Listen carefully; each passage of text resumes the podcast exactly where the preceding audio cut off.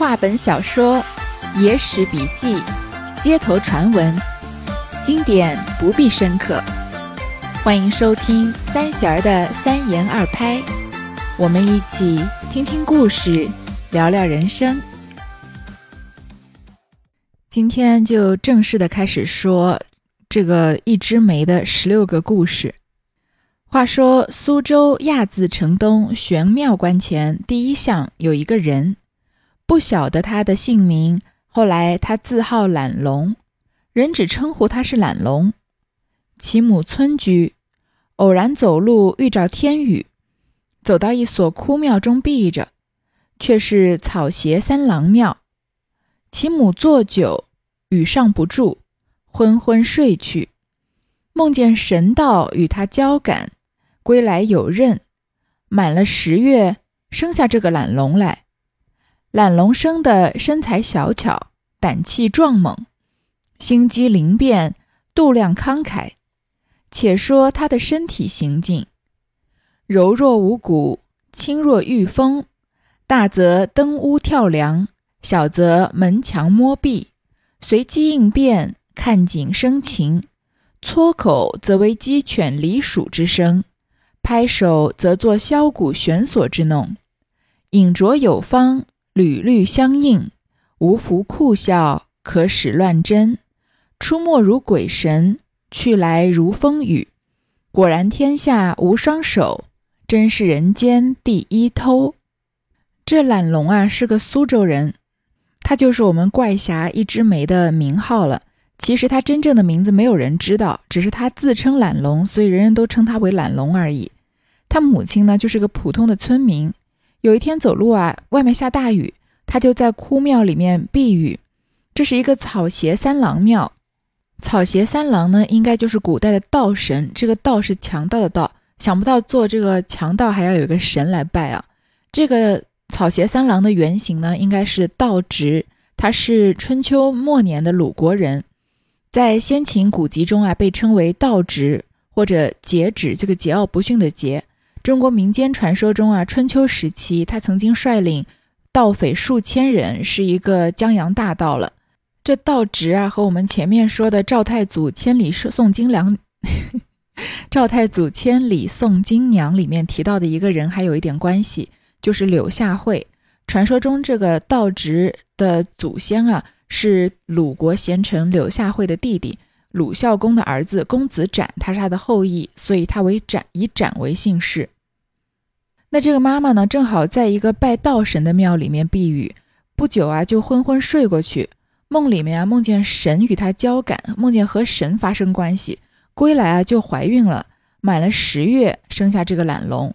可能大家都觉得这个故事特别荒谬啊，怎么可能是做了一个梦，梦见和神交合，然后就怀孕了呢？其实。这种神奇的怀孕方法在古代并不少见。如果各位常常看古代的这个小说或者历史书籍，就能看到很多。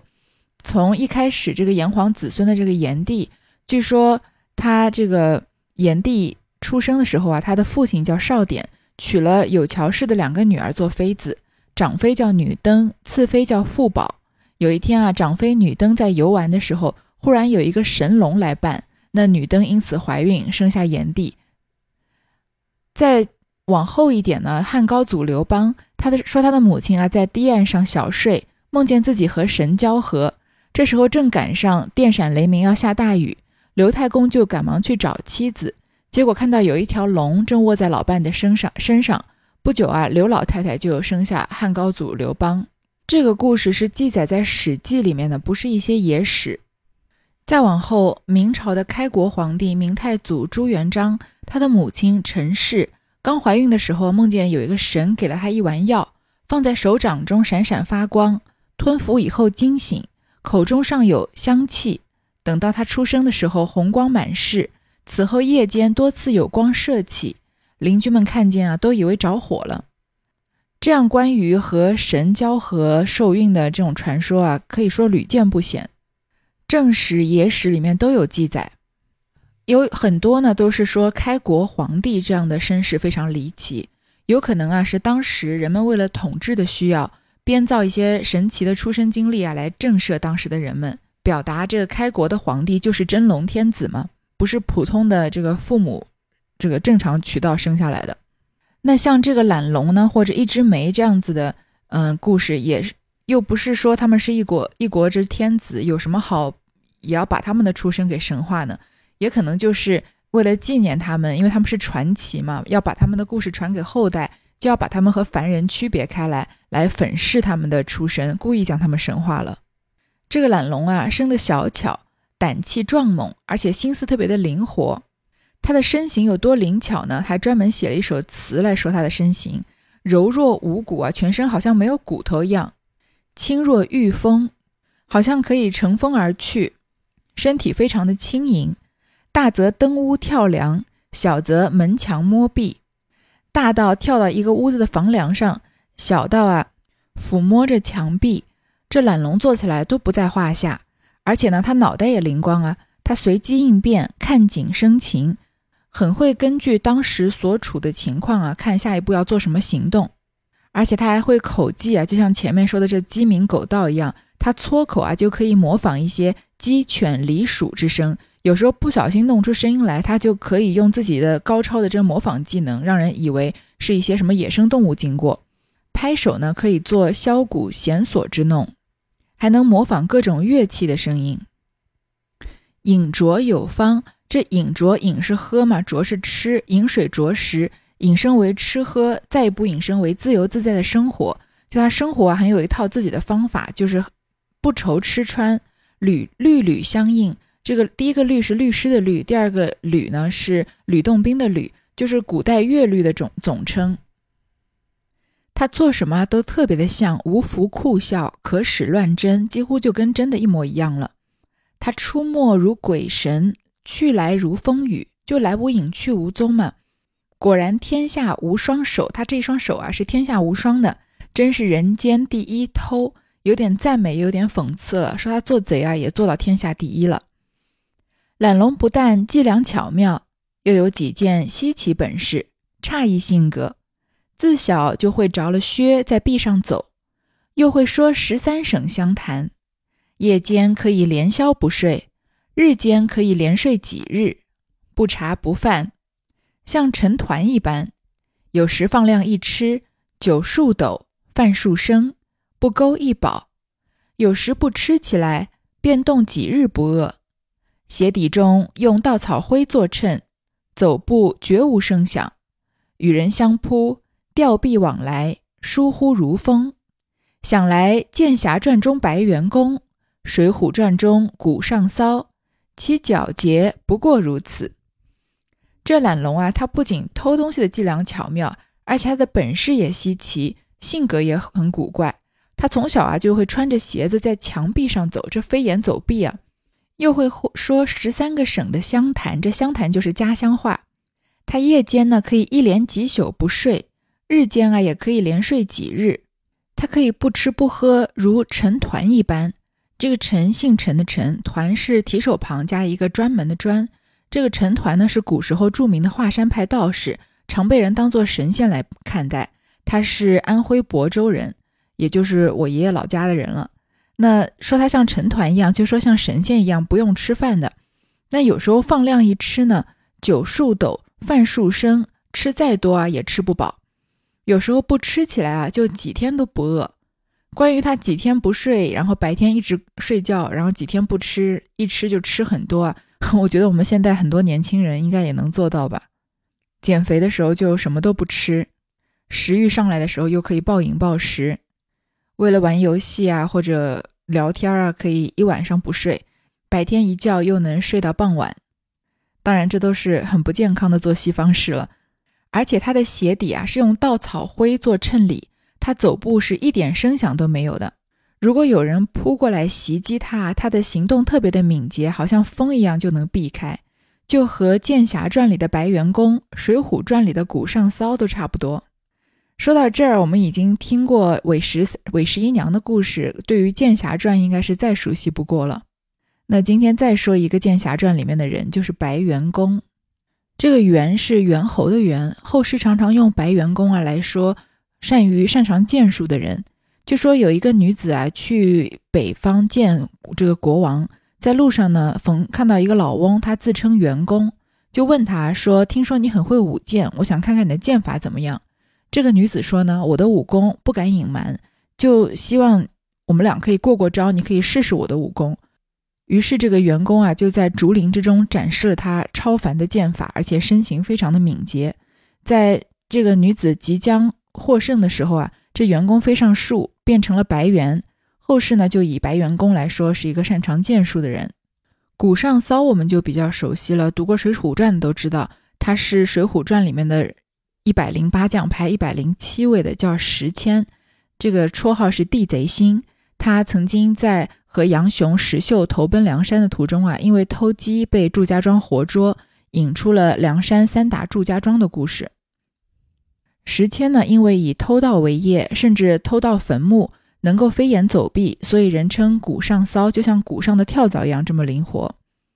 那拿我们这个懒龙比白猿公和石谦，你就可以大概想象这个懒龙身形又是有多么灵巧了。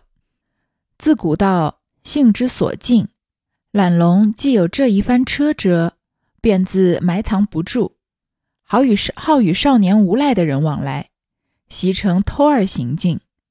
一时偷中高手有卢且且，骨瘦如青卢枝，探丸白打最胜；刺毛鹰，见人者引伏，形如菜饭；白搭波，以素链为腰缠，脚上挂大铁钩，以钩向上抛掷，欲卷挂便攀援腰缠上升，欲下亦借钩力踢其腰缠。翩然而落，这数个多是吴中高手，见了懒龙手段，尽皆心服，自以为不及。懒龙原没甚家园家计，今一发气了，到处为家，人都不晓得他歇在哪一个所在。白日行都市中，或闪入人家，但见其影，不见其形。暗夜便窃入大户朱门寻宿处，玳瑁梁间、鸳鸯楼下、绣屏之内、画阁之中，缩作刺猬一团，没一处不是他睡场。得便就做他一手，因是终日会睡，变幻不测如龙，所以人叫他懒龙。所到之处，但得了手，就画一枝梅花在壁上。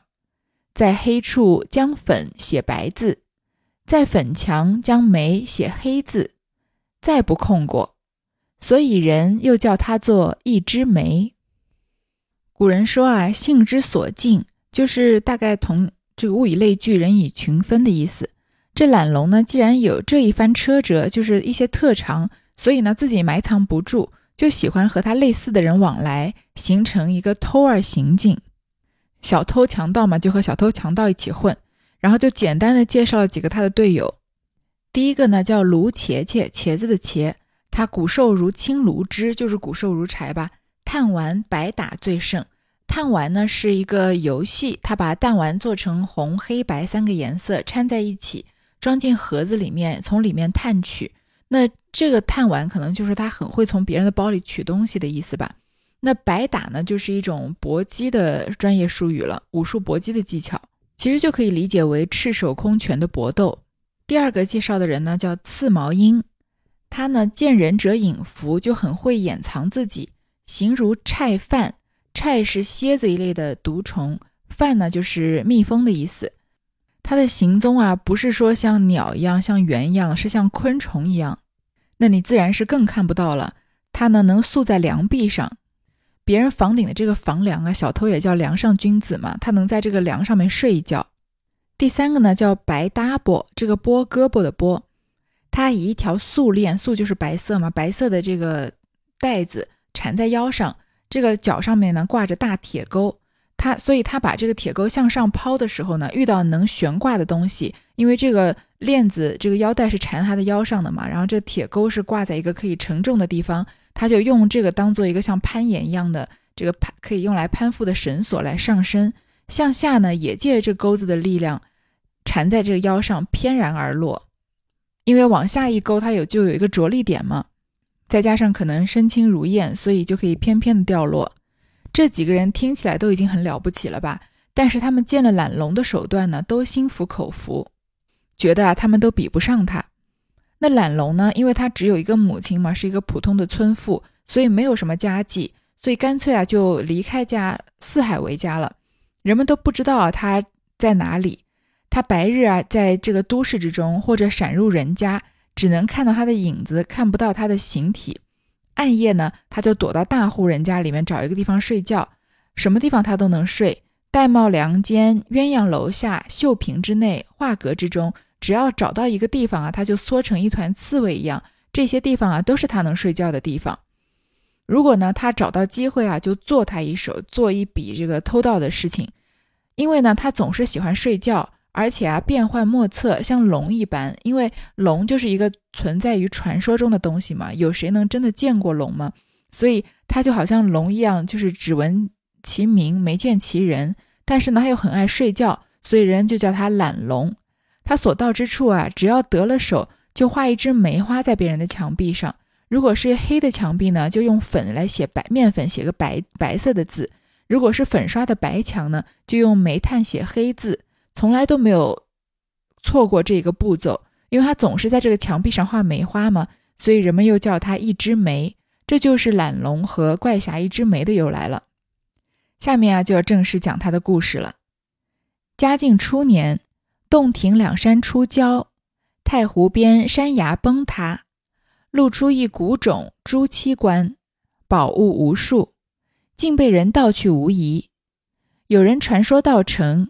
懒龙偶同亲友泛湖，因到其处，看见藤蔓缠棺已被斩断，开发棺中为枯骸一具，冢旁有断碑模糊。懒龙道是古来王公之墓，不觉恻然，就与他掩蔽了。即时出些银两，故本处土人聚土埋葬好了，把酒浇奠。殿壁将行，懒龙见草中一物碍脚，俯手取起，乃是古铜镜一面，即藏袜中，不与人见。即到城中，将往僻处刷镜泥，仔细看，那镜小小，只有四五寸，四五寸，面上金光闪烁，背上比扭似棒，引起穷奇饕餮、鱼龙波浪之形。满身青绿，尽识朱砂水银之色。试敲一下，其声凛然，晓得是件宝贝，将来佩戴身边。到得晚间，将来一照，暗处皆明，雪白如昼。懒龙得了此境，出入不离，夜行更不用火，一发天了一柱。别人怕黑时节，他竟同日里。他竟同日里行走，偷法欲变，却是懒龙虽是偷而行径，却有几件好处：不肯迎人家妇女，不入良善与患难之家，许人说了话再不失信，亦且仗义疏财，偷来东西随手散与贫穷富集之人，最要薅恼那牵令财主、无义妇人，逢场作戏。做出笑话，因此到所在，人多以草覆木，成行逐队来皈依他，一声赫然。懒龙笑道：“吾无父母妻子可养，借这些世间余财疗救贫人，正所谓损有余补不足，天道当然，非关吾的好意也。”第一个故事啊，是说他怎么样得到一件宝物的。在嘉靖初年啊，洞庭两山出蛟，这个蛟虫字旁一个交通的交，就是蛟龙的意思。那蛟龙是古代传说中的一种龙呢，龙嘛，它能兴云雨发洪水，所以出郊呢就代指发大水。因为洞庭湖两边发大水啊，太湖边上的山崖都崩塌了，露出了一个古冢，就是一个坟墓。朱漆棺是一个棺材，这里面啊有很多的宝物。都被人盗走了。这个传说呢，传到城里面。这懒龙正好和亲友在泛湖，到了这个发大水的地方啊，看到藤蔓都缠着这个棺材，藤蔓都已经被斩断了。打开这个棺材一看啊，只有一具枯骸，这枯骨一墓了。本来是一个人的坟墓嘛，因为被大水冲坏了，然后财宝都被盗走了。棺材打开啊，就只有一具残骸。那旁边只有一个断碑模糊，碑上写的什么字也不知道了。因为里面有很多宝物，所以懒龙想啊，这一定是古代的王公之墓，不觉就动了恻隐之心，就也不希望别人的棺材暴露在外面嘛，就把它隐蔽了，还花了些钱啊，雇人把这个棺材重新的重新入土埋藏好，又用酒呢祭奠他。祭奠完毕啊，他看到草中有一个东西绊着他的脚，就低下头举起拿起来，原来是一面古铜镜。他赶快把这铜镜藏在袜子里面，不让人看到。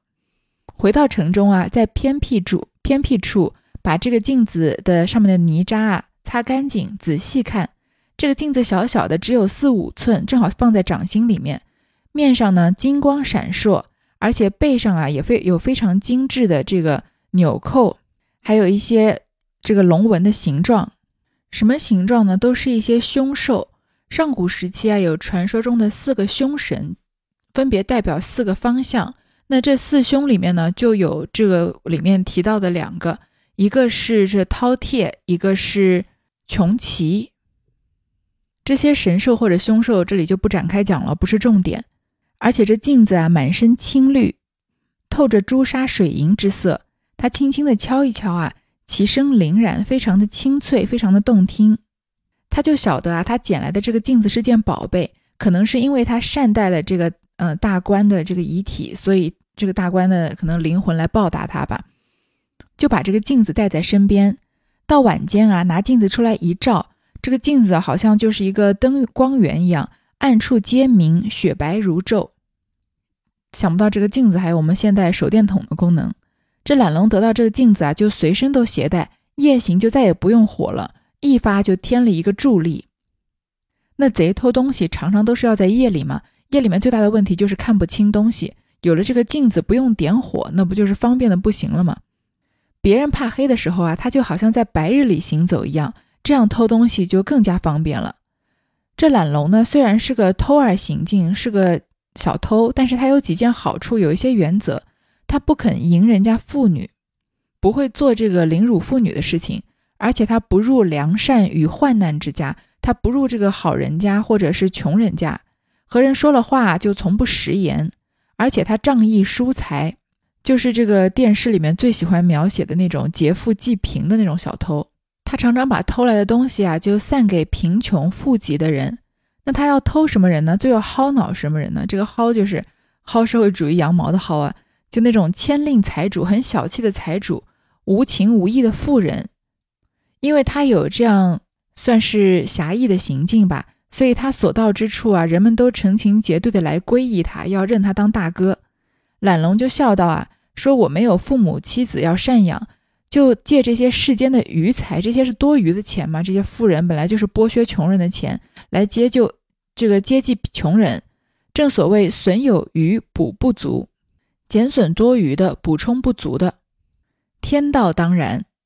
其实这句话是出自老子的《道德经》里面啊。他原文说：“天之道，其由张公与：高者益下，下者举之；有余者损之，不足者补之。天之道，损有余而补不足；人之道，则不然，损不足以奉有余。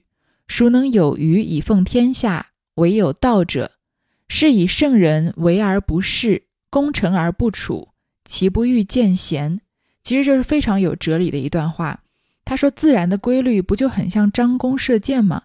弦拉高了就把它压低一点，低了就把它举高一点，拉得过满了就把它放松一些，拉得不足了就把它补充一些。自然的规律啊，就是减少有余的来补给不足的。可是社会的法则却不是这样。”要减少不足的来奉献给有余的人，那么谁能够减少有余的以补给天下人的不足呢？只有有道的人才可以做到。因此啊，有道的圣人这才有所为而不占有，有所成就而不居功。他是不愿意显示自己的贤能。这个观点是不是放到现在都不过时？本来自然的规律应该是减少有余的，补给不足的，达到一种平衡嘛，相当于这种共产主义社会。但是社会的法则呢，是减少不足的，来奉献给有余的人，就是穷的人越来越穷，有钱的人越来越有钱。就像西方国家纳税啊，其实普通的这个工薪阶层纳的税常常比富人阶级要多得多，因为富人省税的方法有非常多种。据说美国的前总统唐纳德·川普在二零二零年还是二一年，好像只纳了八百元的税。那谁来达到这种损有余而补不足的使命呢？只有有道的人才能做到。虽然我们很多人都知道损不足与以奉有余是不公平的，但是我们又能做什么呢？很多人还是不愿意去改变这些，只是做好自己分内的事，过好自己的日子就好了。那真正心中有道的人，才能去做这种有余以奉天下的事情。有理想、脱离了低级趣味的人才会这样。当然，不是拔高这个懒龙的这个偷窃的做法。他这个偷有钱人家接济给贫穷人家，还是一个比较微观层面的做法。真正伟大的是从宏观层面来做这件事情的人。但是懒龙呢，即使是微观层面的事情，他也是比一般的小偷精神层次、精神层次要上升很多很多了。而且他也认为啊，这是天道使然，并不是说我做了什么了不起的好事。作为一个流窜于市井之间的盗贼，能有这样的觉悟，还是非常了不起的。好，这个故事就先说到这儿。